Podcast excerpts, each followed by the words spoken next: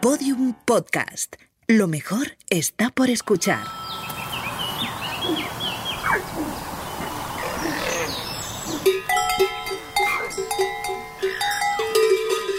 Nada, cogimos coche y nos fuimos a lo más cercano, a Francia y a Inglaterra, a ver animales.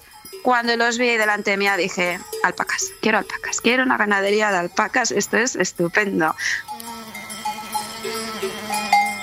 Está más que, que demostrado ¿no? el, el, papel que la ganadería extensiva, ¿no? el de estos rebaños de, de cabras, de ovejas, de, de, burros o de caballos, que pueden a, a hacer eh, reducir ¿no? este, este combustible que alimenta los grandes incendios. Buena Huella, episodio 2. Alpacas andinas en Cantabria. Reinventarse en plena crisis. Hola, soy María Gómez y esto es Buena Huella.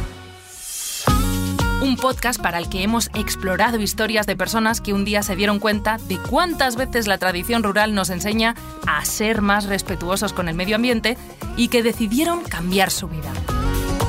Historias que nos dejan huella, pero ojo, huella de la buena, no de la otra. Sí, ya sabéis, la huella de carbono. Nah, esa estamos aprendiendo a evitarla a lo largo del recorrido por las historias de este podcast, con sus protagonistas y también con la ayuda de nuestra inteligencia. María. De verdad, si es que ni, ni, presentarte me has dejado. Chica, qué prisas, ¿eh? Has dicho buena huella. Siempre que dices buena huella, aparezco.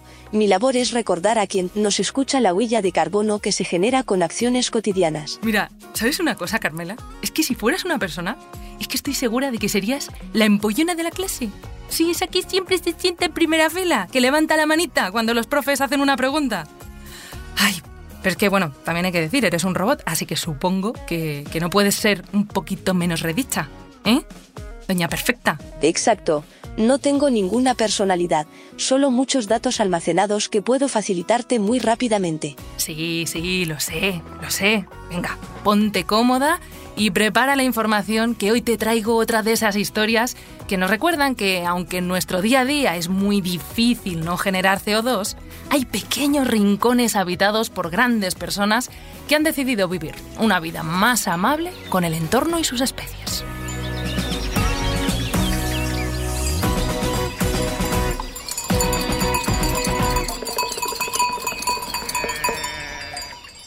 Yo quería un ganado que, sobre todo, que no tenía que sacrificar. También podía haber tenido vacas de leche, pero ya te digo que al no tener tanto terreno no podía tener vacas de leche o, o vacas de carne.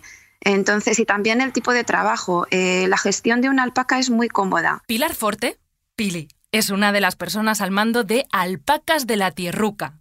Ay, ya el nombre, el nombre nos gusta bastante una ganadería textil de cría de alpaca que junto a su pareja Francisco Yedra, Paco, pusieron en marcha hace ya más de 10 años en Llanos, un pueblito de unos 60 habitantes en el municipio de Penagos. Ay, ¿qué queréis que os diga? Ves que yo solo saber que hay ahí unas cuantas alpacas viviendo felices en Cantabria, que me resulta apasionante. Bueno, es que me flipa.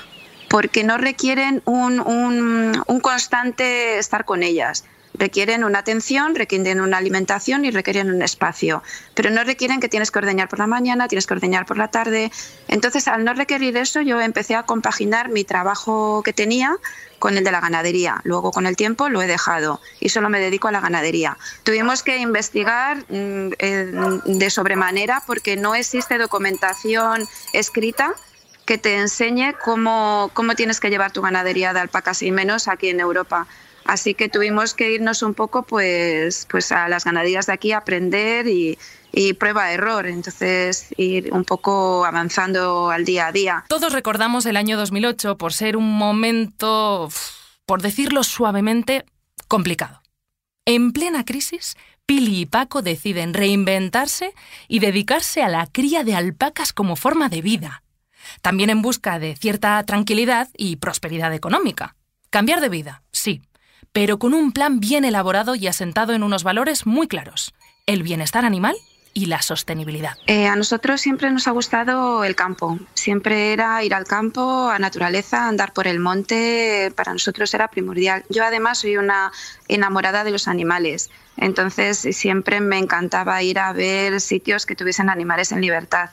Y bueno, ¿cómo llegamos? Pues fue un poco eh, nos empujó un poco la crisis del 2008.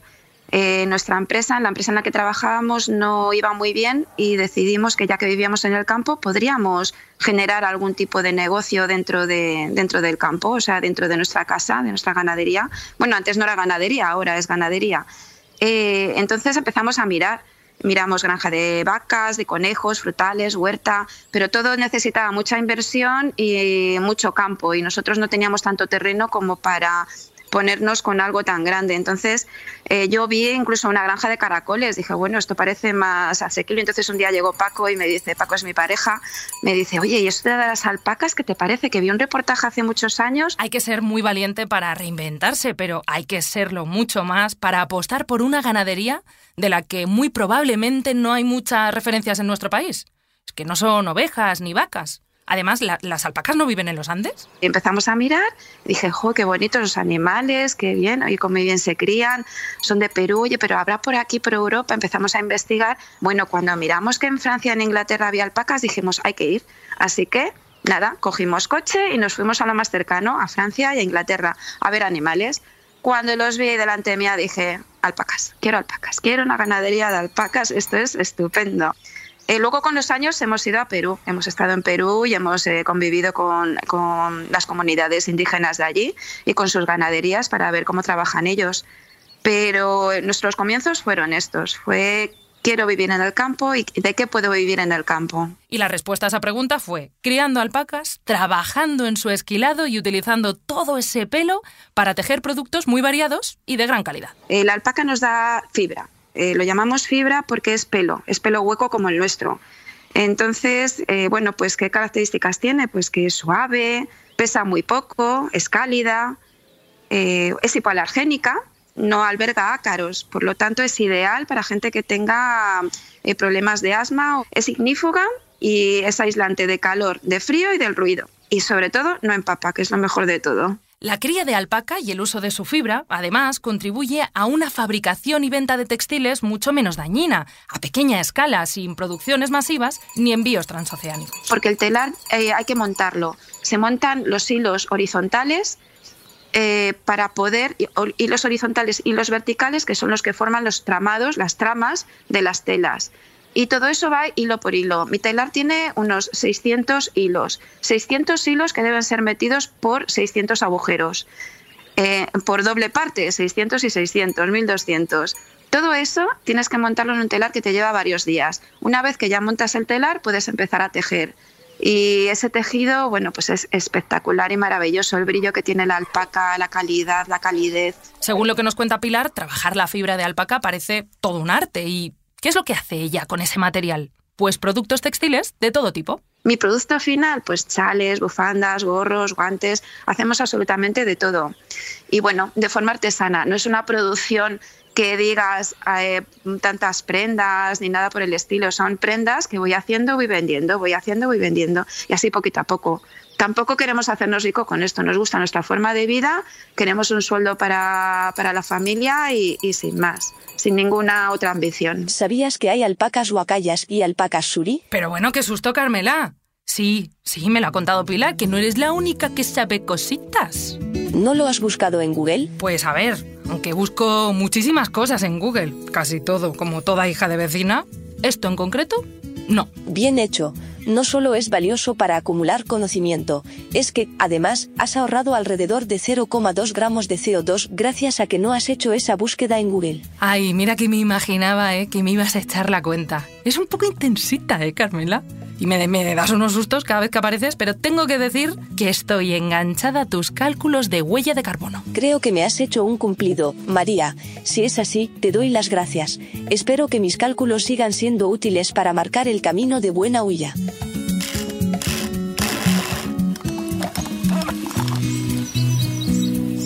Cuando yo hablo en la ventana ahora de mi casa, de la casa que me he hecho, eh, yo veo naturaleza, veo árboles, escucho los pájaros, eh, el cielo no siempre es azul porque esto es Cantabria y tenemos muchas nubes, porque si no, no tendríamos verde y ahí tiene que llover. Y eh, veo a, mis gallinas y bueno, y sobre todo veo a mis alpacas porque las tengo aquí conmigo, la ganadería. Y bueno, es un día a día tranquilo en el que puedes escuchar un tractor pasar y las campanas, las campanas de los, de los borregos, las campanas de las vacas cuando se mueven, esos campanos que le ponen todos los ganaderos a su ganado para, ver, para escuchar por dónde andan. Entonces es como muy una melodía, es como sonidos de la naturaleza y eso es lo que escucho y eso es lo que veo cuando se deja crecer la hierba, pues ahí son muchísimas las oportunidades que tienen de, desarrollarse infinidad de, organismos, ¿no? fundamentalmente insectos, invertebrados en el suelo y por consiguiente las aves, con lo cual lo que vas a escuchar son los cantos de muchas aves. Y además en algunas zonas pues también hay zonas encharcadas donde puedes escuchar también el sonido de las ranas y luego pues bueno, siempre son paisajes verdes donde ves sobre todo en primavera pues mecer ¿no? con el viento pues la, la, hierba, con lo cual, pues bueno, son, son paisajes muy amables. Felipe González es delegado de SEO BirdLife en Cantabria. Su trabajo está enfocado a la conservación de los espacios, de la biodiversidad, así que tiene un fuerte compromiso con las especies y sus entornos. Escuchar a Felipe y Pilar describirnos el paisaje y los sonidos de la zona ha sido casi casi como viajar a llanos por un momentito. Aunque por ahora me toca imaginármelo, lo que sí que he podido ver son algunas fotos de las alpacas. ¡Ay! es que son muy achuchables. Y nos encanta saber que están bien cuidadas por Pili y por Paco y que además, sin ellas saberlo, están contribuyendo a la conservación del medio ambiente. ¡Ay! Gracias, alpaca. Es que sois las mejores.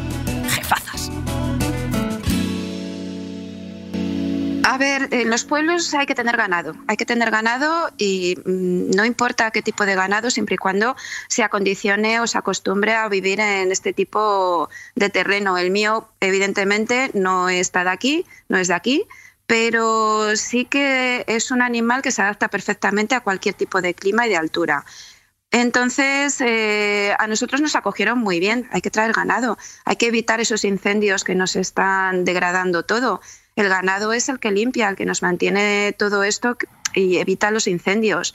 Entonces hay que meter ovejas, cabras, hay que meter animales y que la gente vuelva al pueblo y vuelva a criar este tipo de animales. Pensamos en la prevención del cambio climático y se nos vienen a la cabeza esas grandes acciones llevadas a cabo por los que tienen poder y medios. También en las reivindicaciones que se hacen desde el activismo. Pero, ¿alguna vez has pensado en cómo la ganadería contribuye a frenar el cambio climático? Felipe nos lo explica. La ganadería, aparte de, ser una actividad eh, encaminada a producir alimentos, ¿no? ya sea carne o sus derivados, lácteos, quesos, etcétera, también eh, es, un, es, un, es una actividad que también está determinada para, para mm, lo que es, proveernos de, servicios ecosistémicos, ¿no? de, favorecer la, biodiversidad, pero también, eh, por ejemplo, el tema de la reducción del riesgo de incendios, ¿no? o sea, de, está más que, que demostrado ¿no? el, papel que la ganadería extensiva, ¿no? de estos rebaños de, cabras, de ovejas, de, burros o de caballos, que pueden hacer eh, reducir ¿no? este, este combustible que alimenta los grandes incendios ¿no? durante, durante la época estival. ¿no? Con lo cual ahí tenemos un, servicio ecológico para precisamente gestionar los montes y reducir este, este nuevo riesgo que además, como sabéis, pues eh, se está incrementando con el cambio climático. Todo este ganado vive en llanos, acompañado afortunadamente de mucha gente activa, con iniciativa y con espíritu innovador. Todo lo que sean, acciones que traigan novedad, que den vidilla al pueblo y que además miren por el bien del entorno, tiene a los vecinos encantados. Y no solo a ellos, también los visitantes que acuden al pueblo con mucho interés por conocer qué se cuece allí. Y claro, por las alpacas. Pilar y sus vecinos les reciben encantados un paraíso. Eh, todo es vegetación, todo es verde, eh, la temperatura es ideal, siempre muy estable. Y bueno, la gente aquí es encantadora. Al principio nos veían como los extranjeros, los que veníamos de fuera con ideas nuevas, pero poco a poco la gente mayor se fue haciendo a nosotros. Y bueno, eh, también cuando llegamos había aquí una comunidad hippie y, bueno, también era aceptada por la gente mayor del pueblo, así que poco a poco todos nos hemos ido un poco eh, engranando en este puzzle, digamos, un poco diverso, pero pues muy, muy, muy de amigos y muy de, de estar juntos para hacer todo, hasta limpiar el pueblo. viene mucha gente de muchas partes de, España y del extranjero. Eh, eh, también viene eh, mucha población peruana que que al enterarse de que yo tengo estos animales aquí, vienen con sus hijos ya nacidos aquí en España para mm, enseñárselos, porque mm, se han criado en ciudad y no conocen a las alpacas todavía. A lo mejor ya son mm, españoles todos, pero ellos necesitan también conocer este, estos animales, ¿no? enseñárselos a sus hijos. Qué gran episodio de Buena Huilla.